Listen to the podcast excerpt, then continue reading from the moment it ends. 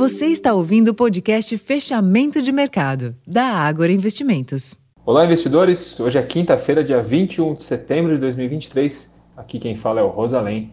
E o cenário de juros mais elevados por mais tempo nas principais economias do mundo continuou pressionando os mercados nessa quinta-feira. Pela manhã, o Banco da Inglaterra contrariou expectativas e optou pela manutenção dos juros no patamar atual. Porém, indicou também que as taxas terão que ficar em patamares restritivos pelo período que for necessário, na esteira do comunicado dado pelo Fed após a decisão de ontem. Com este pano de fundo, as bolsas americanas e europeias encerraram um dia em queda firme e entre as commodities, além do minério de ferro que caiu 2,23% nessa madrugada em Dalian, China, o cobre e outros metais industriais também recuaram fortemente na sessão.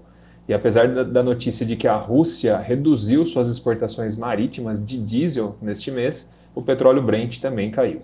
No Brasil, além da aversão ao risco global e queda das commodities, os investidores também reagiram à postura conservadora do Copom no comunicado pós-decisão, de que as próximas baixas devem ser no mesmo ritmo do que foi observado ontem, ou seja, cortes de meio ponto percentual.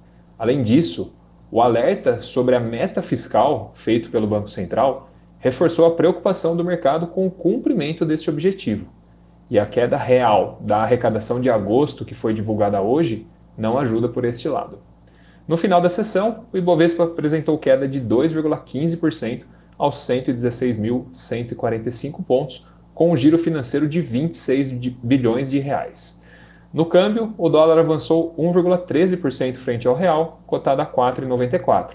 E nos juros, o movimento foi de abertura em todos os vértices da curva termo, em reflexo ao, comportamento dos treasuries e também aos comunicados do Fed e do Copom.